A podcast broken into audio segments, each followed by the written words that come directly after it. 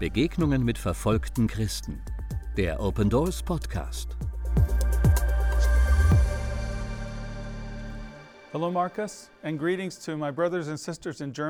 Hallo Markus und viele Grüße an meine Brüder und Schwestern in Deutschland.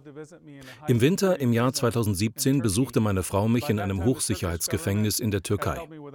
Zu dieser Zeit hat mich die türkische Regierung bereits seit mehreren Monaten ohne Anklage festgehalten. Ich war an einem Tiefpunkt angelangt. Ich war isoliert, verwirrt. Ich war zutiefst entmutigt. Es war eine sehr dunkle Zeit für mich.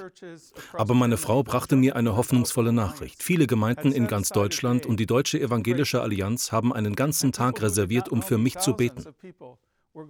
Tausende Menschen, die mich nicht kannten, wollten für mich beten. Deshalb möchte ich den Gemeinden in Deutschland dafür danken, dass ihr das getan habt. Und allen, die für mich gebetet haben, ich danke euch vielmals. Ihr fragt euch bestimmt, warum ich in einem türkischen Gefängnis saß. Ich habe mich dasselbe gefragt. Ich war damals schon seit 23 Jahren Missionar. Meine Frau und ich sind in die Türkei gezogen.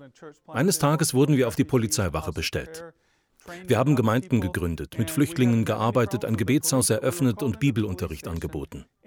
Wir hatten nie Probleme mit der Polizei, aber auf einmal wurden wir auf die Polizeiwache gerufen. Dort sagten sie uns, dass sie uns verhaften und dann ausweisen würden. Das hat uns schockiert. Wir wurden 13 Tage lang in einem Untersuchungsgefängnis festgehalten, wir beide, meine Frau und ich. Dann wurde sie freigelassen, aber die türkische Regierung hielt mich noch zwei Jahre lang fest. Das hat uns überrascht. Es gab in der Türkei immer Risiken. Wir wurden im Laufe der Jahre mehrfach bedroht. Einmal griff mich ein Mann mit einer Waffe an und schoss auf mich. Es gab Probleme mit verschiedenen Ministerien. Aber niemand musste so wie ich wegen seines Glaubens ins Gefängnis. Ich war also der Erste und ich hatte nicht damit gerechnet. Warum haben sie mich eingesperrt? Nun, die eine ist die menschliche Seite. Ich glaube, dass sie vor allem andere Christen einschüchtern wollten besonders türkische Christen. Und mit der Zeit hat die Geschichte sich so entwickelt, dass ich zum Spielball der Politik geworden bin. Sie wollten mit mir als Geisel verhandeln und politische Zugeständnisse erzwingen. Aber es gibt auch die Seite Gottes und Gottes Perspektive ist, was sie taten, um mir zu schaden, benutzte Gott tatsächlich zu etwas Gutem. Aber das verstand ich erst viel später, denn oft bleibt Gottes Perspektive eine Zeit lang verborgen. Ich verbrachte also 50 Tage lang in Einzelhaft. Ich war isoliert und völlig allein. Ich war voller Adrenalin und lebte in solcher Angst, dass ich nicht schlafen konnte. Isolation und Schlafentzug, daran zerbrechen Menschen. Ich begann daran zu zerbrechen. Danach begann eine noch schwerere Zeit. Ich kam in ein Hochsicherheitsgefängnis, in eine überfüllte Zelle. Diese Zelle war eigentlich für acht Personen gedacht, aber sie hielten mehr als 20 von uns darin fest. Vorher war ich also isoliert, niemand war bei mir, ich war komplett allein. Und jetzt war ich auf eine andere Art isoliert, auch wenn es eine sehr volle Zelle war. Ich war isoliert durch meine Kultur, durch meine Sprache, durch meine Nationalität, durch meine Lebenserfahrung und vor allem durch meinen Glauben. Ich war der einzige Christ. In den zwei Jahren, die ich dort festsaß, war ich der einzige Christ dort. Ich hatte keinen Kontakt zu anderen Gläubigen. Niemand, der mich ermutigen oder mit mir beten konnte. Ich fühlte mich sehr allein in meinem Glauben. Und ich war während dieser ganzen Zeit mit Menschen zusammen, die sehr hingegebene und gläubige Muslime waren, jeder einzelne von ihnen. Es fühlte sich an wie in einer Moschee, dicht gedrängt, ständig wurden der Koran und Gebete rezitiert und das Tag und Nacht. Das Umfeld machte mir sehr zu schaffen. Ich war also wieder einmal in vieler Hinsicht isoliert, vor allem aber in meinem Glauben. Ich bekam kaum Schlaf wegen all der Angst und des Adrenalins. Es herrschte eine große Unsicherheit. Ich wusste nicht, was sie mit mir machen würden. Ich hatte viele Fragen und zweifelte an meinem Glauben. Was mich wirklich überraschte, war, dass ich jegliches Gefühl für Gottes Gegenwart verlor. Und ich zerbrach. Ich zerbrach in jeder Hinsicht. Mein Körper brach zusammen und am Ende dachte ich sogar an Selbstmord. Ich hatte häufig und besonders am Anfang Angst, dass ich den Verstand verliere, dass ich verrückt werde, dass ich wahnsinnig werde. Und ich hatte Angst, dass meine Zweifel mich überwältigen könnten und dass ich mich in jeder Stunde, die verging, langsam aber sicher von Gott abwenden würde. Ich wollte das nicht, aber ich hatte Angst, dass ich unter diesen Umständen einfach zusammenbrechen werde. Meine Geschichte ist also eine Geschichte der Zerbrochenheit und Schwachheit, besonders im ersten Jahr im Gefängnis Aber es ist auch eine Geschichte darüber, wie Gott mich wieder aufgebaut hat, besonders im zweiten Jahr. Aber das ist eine andere Geschichte. Heute konzentriere ich mich auf die Vergebung und deshalb habe ich meine Zerbrochenheit betont. Das bedeutet, dass Menschen mich gebrochen haben, Männer mit bösen Absichten, die mich zerstören wollten. Zuerst haben sie mir meine Frau und meine Kinder weggenommen. Das tat mir sehr weh. Ich weinte oft. Und sie haben mich verletzt. Sie haben mir zwei Jahre meines Lebens gestohlen. Und dadurch haben sie auch meiner Frau und meinen Kindern wehgetan. Dann gab es eine Propagandakampagne, bei der sie schreckliche Lügen über mich verbreitet haben. In allen Medien und in der ganzen Türkei. Ich wurde überall gehasst. Auch was sie taten, war sehr grausam. Sie wollten mir dreimal lebenslänglich geben, obwohl sie genau wussten, dass ich unschuldig war. Ich wurde wütend. Also viele, viele Male wurde ich wütend, aber ich wusste auch, dass ich vergeben musste. Ich bin dazu verpflichtet. So einfach ist das. Und es gab viele Menschen, denen ich vergeben musste. Es traten viele falsche Zeugen gegen mich auf. Manche Menschen, die ich noch nie getroffen habe, hassten Christen einfach. Einige von ihnen waren Häftlinge, die in den Medien von mir gehört hatten. Und dann haben sie Geschichten über mich erfunden, in der Hoffnung, dass sie mildere Strafen erhalten oder in ein besseres Gefängnis gesteckt würden. Und einige dieser falschen Zeugen waren Menschen, für die ich über die Jahre gesorgt habe. Menschen haben mich verraten, für die ich Opfer gebracht habe. Sie brachten vor Gericht falsche Anschuldigungen gegen mich vor. Und ich vergab ihnen. Ich vergab ihnen wieder und wieder und wieder, innerlich. Als mein Prozess begann, wurde mir schnell klar, dass es nur ein Schauprozess war. Ich wusste, dass es keine Rolle spielte, wie gut ich mich verteidigte. Es machte keinen Unterschied. Also beschloss ich, meinen Prozess als Gelegenheit zu nutzen, um zu zeigen, wie sich ein Nachfolger Christi verhält wenn er verfolgt wird.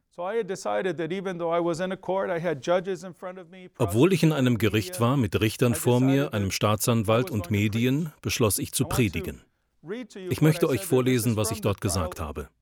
Das ist aus dem Prozessprotokoll. Es sind genau die Worte, die ich dort gesagt habe. Ich sagte, Jesus hat seinen Jüngern befohlen, in die ganze Welt zu gehen und allen die gute Nachricht von der Erlösung zu verkünden und sie zu Jüngern zu machen. Deshalb bin ich in die Türkei gekommen, um dies zu verkünden. Es gibt nur einen Weg zu Gott, Jesus. Es gibt nur eine Möglichkeit, Vergebung für unsere Sünden zu bekommen, durch Jesus. Es gibt nur einen Weg zum ewigen Leben. Es ist Jesus. Es gibt nur einen Erlöser, Jesus. Und ich möchte, dass das in der ganzen Türkei gehört wird. In den Medien sind viele Lügen über mich verbreitet worden, dass ich ein Terrorist oder CIA-Spion sei. Aber ich möchte, dass die Menschen Folgendes über mich wissen. In den letzten 25 Jahren habe ich verkündet, dass Jesus der Retter ist. 23 Jahre lang freiwillig und in den letzten zwei Jahren wurde ich gezwungen, es aus dem Gefängnis herauszutun. Aber meine Botschaft ist die gleiche. In der Bibel heißt es, vergebt einander, wie Gott in Christus euch vergeben hat. Und an einer anderen Stelle, segnet die, die euch verfolgen, segnet und flucht nicht. Darum vergebe ich denen, die mir Unrecht getan haben, die mir Schaden zugefügt haben, die Lügen verbreitet haben, die falsches Zeugnis gegen mich abgelegt haben. Ich vergebe jedem einzelnen von ihnen. Und dann nannte ich jede Person, die Lügen über mich ausgesagt hat. Eine Person nach der anderen. Und ich schloss mit diesen Worten. Ich werde in meinem Herzen keinen Hass gegen sie hegen und überlasse sie Gott. Möge Gott Erbarmen haben. Eigentlich war es gar nicht so schwer, den falschen Zeugen zu vergeben. Viel schwerer war mir, der türkischen Regierung zu vergeben, die eigentlich hinter der Verfolgung steckte. Die Zeugen waren nur ein Werkzeug. Aber ich konnte damals die Namen dieser türkischen Verantwortlichen nicht nennen, die mich verfolgten, oder dass ich ihnen vergebe, sonst hätten sie ein weiteres Gerichtsverfahren gegen mich eröffnet. Aber das musste ich mit Gott ausmachen. Für mich war es viel schwieriger, dem türkischen Präsidenten Erdogan zu vergeben, weil er derjenige war, der mich als Geisel hielt und wusste, dass ich unschuldig war. Es war sehr schwierig, dem Außenminister Cavusoglu zu vergeben, weil er in den Medien über mich gelogen und in der ganzen Türkei viel Propaganda über mich verbreitet hat. Aber ich musste ihnen verzeihen. Vergebung ist eine Entscheidung, es ist keine Emotion, es ist eine willentliche Entscheidung. Vergebung ist ein starkes Zeugnis. Das scheint so unnatürlich zu sein, dass es die Menschen schockiert. Ein paar Monate nach dieser Gerichtsverhandlung wurde ich nach zwei Jahren plötzlich entlassen. Das Gericht erklärte mich für schuldig. Sie sagten, ich sei ein Unterstützer des Terrorismus und verurteilten mich zu einer Gefängnisstrafe. Aber dann ließen sie mich für das Berufungsverfahren frei. Natürlich geschah das alles auf Anordnung des türkischen Präsidenten. Also beeilten wir uns, ein Flugzeug zu bekommen und hofften, dass Präsident Erdogan seine Meinung nicht ändern und mich wieder ins Gefängnis stecken würde. Und wir hinterließen eine letzte Nachricht auf Video, als wir im Flughafen waren, kurz bevor wir in das Flugzeug der US-amerikanischen Luftwaffe einstiegen. Als wir die Türkei verließen, waren unsere letzten Worte, wir lieben die Türkei. Trotz allem lieben wir die Türkei immer noch.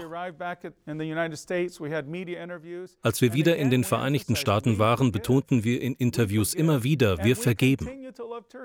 Wir vergeben. Und wir lieben die Türkei trotz der schrecklichen Erfahrungen, die wir dort gemacht haben, immer noch. Denn Gott hat seine Liebe zur Türkei in unsere Herzen gelegt. Und dieses Zeugnis verbreitete sich in den türkischen Medien. Dieselben türkischen Medien, die schlecht von mir redeten und die mich immer wieder verleumden. Einige Türken waren überrascht, weil wir sie auch nach all dem ungerechten Leid immer noch lieben. So hatte ich die Gelegenheit, um des Namens Jesu willen verfolgt zu werden. Es war sehr schwierig und es fühlte sich damals nicht wie ein Privileg an.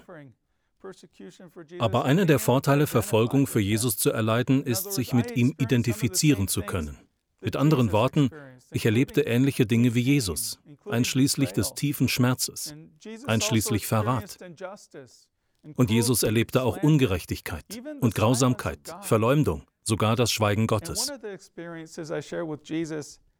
Und eine weitere Erfahrung, die ich mit Jesus gemeinsam habe, ist, dass ich Menschen, die mich verfolgten, vergeben habe. Wenn ich vergebe, zeige ich allen, die es sehen, etwas vom Charakter Jesu. Also ja, ich muss vergeben, denn Jesus befiehlt uns zu vergeben, so wie er vergeben hat. Aber es gibt noch einen anderen Aspekt, einen anderen Charakterzug Jesu, der mir Trost spendet. Besonders wenn ich an unsere vielen Brüder und Schwestern auf der ganzen Welt denke, die zu Unrecht leiden. Einige Menschen werden zu Märtyrern und ziehen dadurch Aufmerksamkeit auf sich. Wie kann ich die Reihe von 21 Christen am Strand von Libyen vergessen, die sich weigerten, ihrem Glauben abzuschwören und die vom IS enthauptet wurden? Dieses Bild ist in meinen Gedanken sehr lebendig. Und es gibt viele Märtyrer, die schnell vergessen werden. Wir erinnern uns nicht an sie. Und ein Großteil der Verfolgung wird überhaupt nicht beachtet. Viele Christen leben in Angst. Sie leben in Angst vor körperlichen Angriffen. Ihr Besitz wird zerstört. Sie werden misshandelt. Viele werden in der Gesellschaft verachtet, ihre Kinder haben kaum Bildungschancen, sie bekommen keinen guten Job, sie werden an den Rand gedrängt, sie werden lächerlich gemacht, sie werden zum Schweigen gebracht, einige werden inhaftiert, einige werden gefoltert, einige werden sogar getötet. Und diejenigen, die zum christlichen Glauben konvertiert sind, werden oft von ihren Familien verleugnet und aufs äußerste verfolgt. Die Verfolgung wird so lange andauern, bis Jesus am Ende dieses Zeitalters seine Herrschaft aufrichtet. Und dann wird es endlich Gerechtigkeit geben. Das ist der Aspekt an Jesus, den ich meine. Er wird alle Dinge in Ordnung bringen. Er wird alles in Ordnung bringen. Jesus wird in der Bibel als ein Lamm beschrieben. Er ist unschuldig, er ist rein, er ist ein Opfer. Aber er wird auch als Löwe beschrieben. Und dieser furchteinflößende Löwe ist mein großer Bruder. Und meine Verfolger und die Verfolger und Unterdrücker meiner Brüder und Schwestern auf der ganzen Welt, sie werden eines Tages vor ihm stehen. Sie können ihm als Freund begegnen. Sie können ihm als das Lamm begegnen, wenn sie seine Nachfolger werden. Oder sie können ihm als Feind begegnen, als dem brüllenden Löwen. Aber an ihm kommen sie nicht vorbei. Bis zu diesem Zeitpunkt, bis Jesus endgültige Gerechtigkeit schafft, verlangt Gott von uns, dass wir an die denken, die im Gefängnis sind, als ob wir selbst dort wären, dass wir mit denen weinen, die weinen, aus verschiedenen Gründen hat Gott um mich herum eine weltweite Gebetsbewegung ins Leben gerufen. Millionen von Menschen auf der ganzen Welt beten für mich. Und Gott hatte seine Gründe, das zu tun. Es ging um viel mehr, als mich aus dem Gefängnis zu retten. Als ich im Gefängnis saß, hatte ich Angst, vergessen zu werden. Ich wünschte mir verzweifelt, dass meine Brüder und Schwestern für mich beten würden. Und immer wenn meine Frau Noreen mich besuchte, stellte ich ihr dieselbe Frage, per Telefon, weil wir durch Panzerglas getrennt waren. Beten die Menschen immer noch für mich? Ich hatte Angst, dass sie aufhören würden zu beten. Dass sie zur nächsten Krise, zum nächsten wichtigen Gebetsanliegen übergehen würden. Aber sie hörten nicht auf. Das zu wissen ließ mich die Zeit bis zu Noreens nächstem Besuch überstehen. Dann stellte ich ihr die gleiche Frage nochmal und erhielt die gleiche Antwort. Ja, die Menschen beten immer noch für mich. Als ich schwach war und nicht mehr standhalten konnte, gab es andere, die mich hielten. Christen, denen ich nie begegnet war.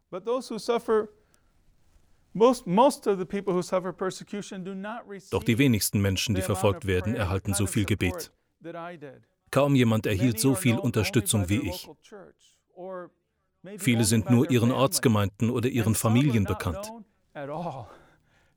Und von manchen weiß niemand. Sie sind allein. Doch auch wenn ihr ihre Namen nicht kennt, sie sind im Himmel berühmt. So sieht Gott sie. Im Himmel sind diese Menschen Helden. Sie zeigen Jesu Wert auf die mächtigste Art und Weise. Sie beweisen mit ihren Taten ihre Liebe und Hingabe an ihn. Und ihr Zeugnis macht das Reich Gottes größer.